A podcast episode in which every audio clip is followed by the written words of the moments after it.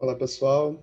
Vamos dar início hoje aqui à nossa quinta aula do curso, a aula sobre a visão convencional, a visão neoclássica após a crise financeira internacional de 2008 e 2009. Tá? Hoje eu vou dividir a aula em pedaços um pouco mais curtos do que da última vez. Vou fazer sete vídeos curtos, porque eu quero fazer um videozinho de introdução para explicar mais ou menos é, o que, que a gente vai fazer aqui hoje. E também quero fazer um pouco um vídeo de síntese né, para tentar é, deixar bem claro para vocês quais que foram efetivamente as contribuições que aconteceram para o debate sobre política fiscal é, em termos macroeconômicos, né, a partir desse período, e também limpar um pouco o terreno para a gente começar outras discussões, primeiro uma discussão mais heterodoxa né, da MMT e depois a discussão mais recente sobre a política fiscal na pandemia da Covid-19. Tá? Bom, para começar, eu queria só lembrar vocês que eu fiz né, lá no, na aula anterior uma espécie de é, arco narrativo, né, tentando contar como que essa visão neoclássica evoluiu ao longo do tempo. Obviamente, eu optei por fazer uma, uma exposição um pouco mais superficial sobre cada uma das escolas, ao invés de aprofundar e detalhar cada uma delas por uma questão de tempo do curso, né? Como vocês sabem, a gente só tem 12 semanas, não as 15 normais, então, normalmente, eu teria um pouco mais de tempo para falar sobre cada escola e tudo, trabalhar isso, mas o mais importante, né, mais até do que efetivamente aprofundar cada detalhe, porque vocês já viram isso, de certa forma, em Macro 2, vocês já viram isso em Economia Internacional, é, em outras matérias e tudo, é, isso é aprofundar, é, na verdade, sair com alguns elementos chaves para a gente entender como que é essa visão mais neoclássica ou mais convencional da política fiscal, que eu estou chamando, estou propondo chamar aqui é, no nosso curso dessa visão das finanças sadias, do Sound Finance. Tá?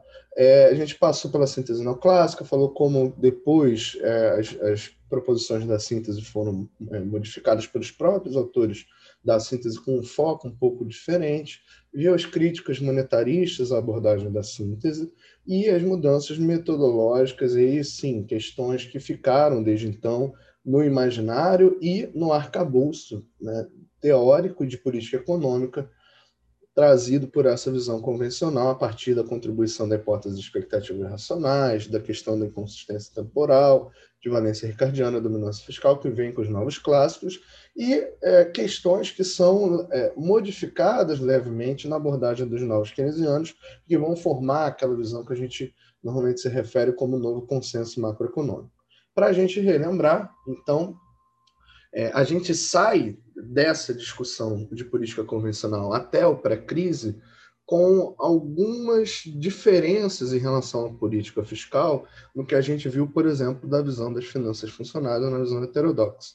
Né? A gente encontra a política fiscal num outro é, cenário institucional, tá? sujeitas a regras, a restrições institucionais, em função de tudo que, aquilo que a gente discutiu, e por isso também a política fiscal perde força como instrumento né, estabilizador é, da demanda agregada, um instrumento que vai ser usado para a busca do pleno emprego, assumindo então um papel de instrumento coadjuvante na administração da demanda agregada. O principal instrumento vai ser a, a política monetária. Para quem lembra lá do curso de monetária, lembra da discussão de pessimismo e de elasticidade na síntese não clássica, é o contrário, né? Essa visão é justamente aquela contrária. Agora a política monetária assume essa, esse protagonismo, né? Até porque o objetivo em si não é tanto o crescimento econômico, mas sim a estabilização da economia. O crescimento viria como uma consequência positiva desse processo. É, e a política fiscal fica relegada a esse segundo plano, embora seja fundamental para a formação das expectativas dos agentes né? e na defesa das condições de valorização do capital. Essa situação do Prato é muito boa. E o segundo ponto, só para a gente deixar isso bem claro e marcado, é o fato que a força da política fiscal nesses modelos mais convencionais, ela vai estar em desempenhar o papel de fiadora da estabilidade macroeconômica. Ela vai ser é, uma âncora né, do lado da política monetária, evitando situações de dominância fiscal, que a gente conversou um pouco sobre o que, que é, e, por outro lado, ela vai ser o farol, né, o pilar de sustentação das expectativas e do comportamento esperado de outras variáveis macroeconômicas. O que a gente vai ver aqui é, será que a crise de 2008 muda esse cenário, muda essa perspectiva? E se sim, por quê? Né? Óbvio que se eu estou colocando separando, é porque eu acho que tem coisas diferentes que acontecem a partir ali da crise de 2008 e é isso que a gente vai discutir na aula de hoje. O primeiro ponto que eu vou trazer para vocês é a discussão de esterese dos modelos neo-keynesianos e, a, e a, os ajustes fiscais autodestrutivos, né? os ajustes fiscais que acabam sendo contraproducentes em relação aos objetivos que eles perseguem. O segundo ponto vai ser toda a discussão de multiplicadores fiscais revisitados, e aí nesse ponto eu vou um pouco além do texto base que eu passei para vocês, que é o texto do Lopreato de 2014, que eu vou trazer uma literatura mais recente sobre isso também para a gente poder discutir. É, o terceiro ponto é a discussão sobre política fiscal, ciclo e crescimento econômico, que eu vou juntar duas discussões, uma discussão é, sobre a consolidação fiscal expansionista e outra discussão sobre a relação dívida PIB e o crescimento econômico dos países. No ponto 4, a discussão é se existe um novo fiscalismo, vamos dizer assim, é, uma nova abordagem para a política fiscal nesse pós-crise de 2008.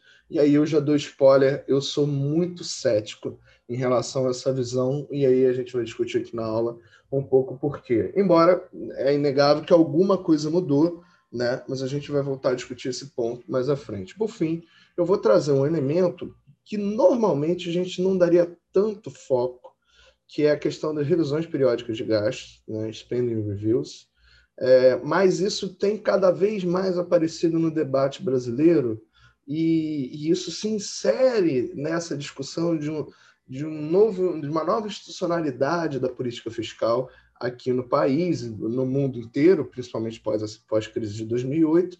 E aí eu acho que é interessante trazer essa discussão para vocês, para quando isso vier de forma é, relevante, né, que vocês tenham noção do que, que a gente está discutindo. Depois a gente fecha toda a aula com uma síntese. Né? Uma nota, é, mais um asterisco sobre essa coisa das spending reviews.